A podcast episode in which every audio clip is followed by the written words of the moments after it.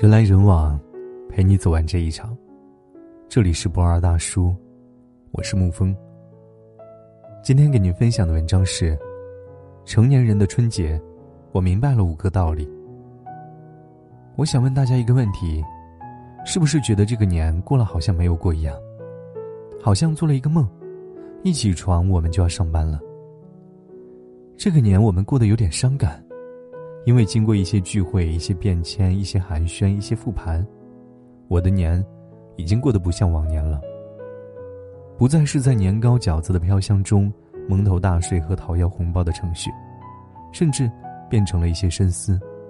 这个猪年过年有感，我总结了五个体会。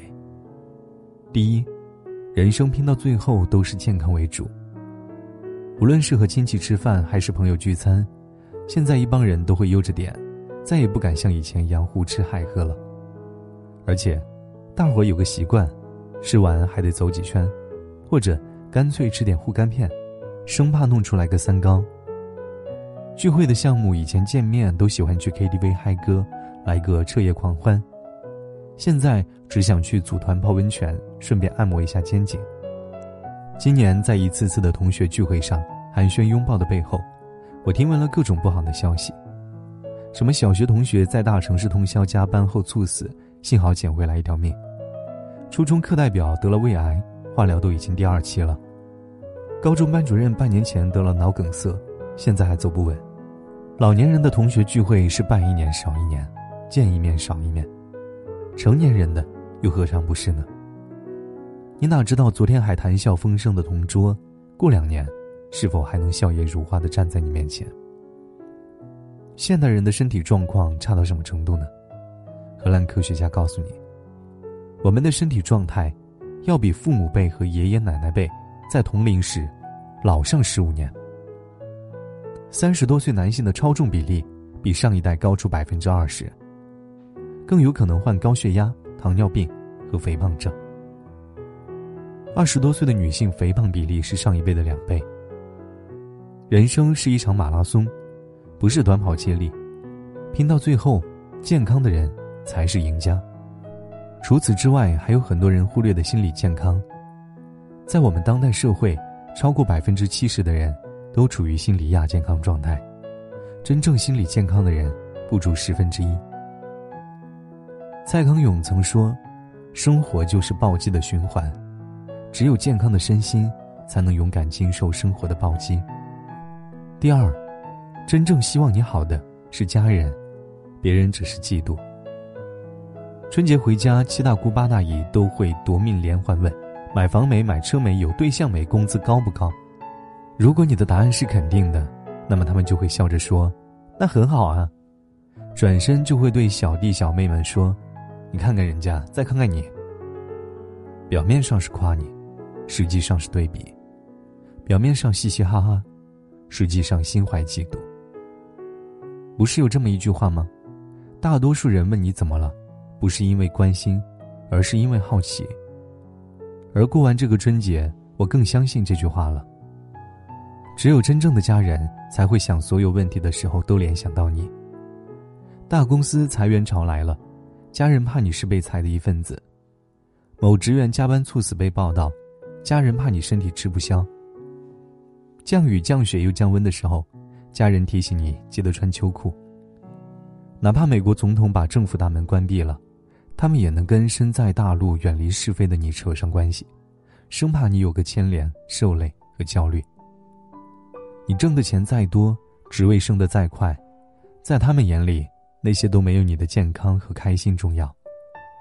我们再厉害，在他们眼里，依然是孩子。第三，小团体的聚会是寒暄。大团体的聚会是炫富。同学聚会绝对是这个世界上最难堪的聚会，没有之一。除了天南海北的大学聚会凑不齐人数，过年回家五六天，小学、中学、高中同学聚会多到什么程度呢？一场接着一场，要安排好档期才行。好奇是人类的本性，大家都想看看，到底别人过得有多好。过得好的想表现一下，过得一般的。想窥探一下。一般来说，攒这个局的人，往往不是最思念同学的，而是混得最好的那部分人，或者说，同学聚会为曾经最不看好的那些人创造了机会，因为他的存在，我们才能看到某些人的逆袭。刚开始见面，大家互相试探，一边回忆着过去的故事，一边挖掘着对方的信息。等到觥筹交错，酒过三巡之后，大家也就放开了。我在广州买了房，房价现在已经每平方五万了。我去美国读了书，回来就是海归博士了。我公司发了年终奖，不多，就六位数。若隐若现的炫耀都抵不过最后一句，但我已经买完了。老实说，这才是真土豪。大规模的同学聚会都是一场声势浩大的炫富盛宴，而真正纯友谊的小团体聚会。则是声泪俱下的比惨大会，说多了都是泪。我买的股票赔得一干二净，我加班加到心律不齐，头发都秃了，心里苦的一逼。年终奖是不敢想了，我现在就祈祷不要扣除那五天年假。同学聚会是一把双刃剑，虽然我们都很讨厌它的存在，但依然要感谢它，因为只有亲自去了一次，我们才知道。同龄人跟自己都说了再见，才知道时间过得那么快，人生都是那么短。第四，真正热爱工作的人是闲不下来的。诺贝尔经济学奖获得者科斯说过：“中国人的勤奋令世界惊叹和汗颜，甚至还有一点恐惧。”你知道我这段时间的心理状态是什么样的吗？年二十开始，虽然我的身体还在工位上。但是我的心，已经飞向天际。每天不是在抢票的路上，就是在抢票当中。年二十九又吃上老妈做的菜了，不用上班，爽字怎么来写？忘了。大年初二，我这天天葛优瘫的，会不会过得太舒服？是不是有人春节还在工作啊？大年初四，貌似某同事还一直在线群里讨论工作，太拼了。不过。还是上班好啊，多充实啊！大年初六，明天终于能够回到工作岗位上了，空虚了那么多天，真的好累啊！我是不是很热爱工作呢？你们不要称赞我，我再给你们看个更变态的。据说我的老板，他的工作从年三十一直排到初七，没有一天停歇。据说他在飞机上写稿子，直到全飞机的人都下去了。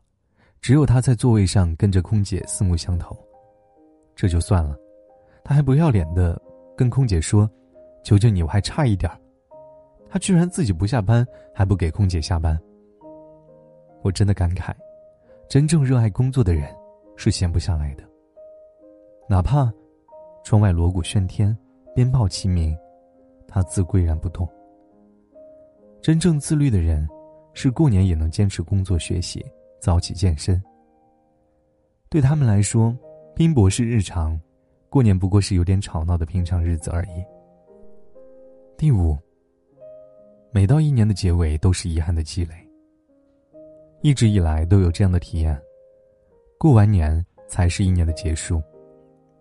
这一年无论是过得好或者不好，都会翻篇儿。最好的复盘时间就是现在。我特别喜欢春节期间央视的街头采访，关于总结和展望，我们总能听到他们最真实的感受。创业失败真的不是因为我不努力，而是因为方向没找对。离开公司走进机场，才发觉，这一年自己真的出差太多次了。公司年会没有抽中扫地机器人，来年自己一定要挣钱买一个。离开公司的时候，总觉得有些活没有做完，有些事没有交代清。等到过完年离开家，才知道，还有很多想对父母说的话还没有来得及说。想买的东西也没有购置齐全。成年人的过年，从家到职场，这一来一回，总是充满了遗憾。时间都去哪儿了？我们在敲问着自己的内心。索性稍作休息，我们又可以整装待发。毕竟，人生的路还长，生活中有遗憾才是圆满。过完年了，我相信大家都陆续回到工作岗位上，休息够了，还是要继续奋斗的。最后，以玛利亚·罗宾森说过的一句话结尾：“没有人可以回到过去重新开始，但是每个人，都可以从现在开始，创造全新的未来。”旧的一年过去了，新的一年开始了，你准备好了吗？今天的文章就给您分享到这儿。如果你喜欢的话，可以在文字下方点上一个赞，或者将其分享到朋友圈。我是沐风，晚安，亲爱的朋友们。突然落下的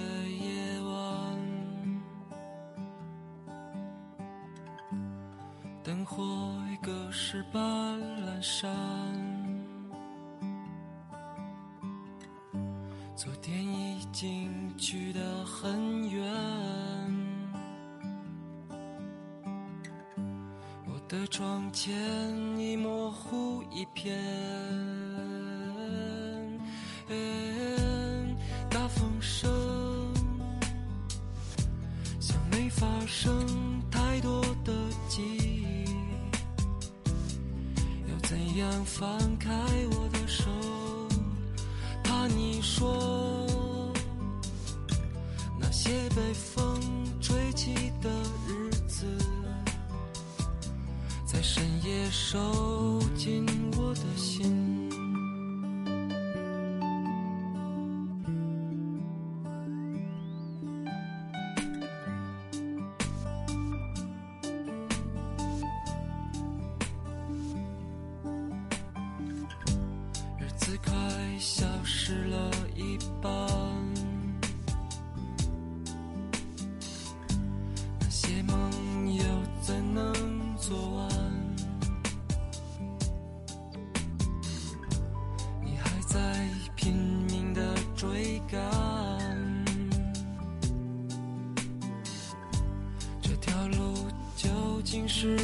去哪儿？大风声像没发生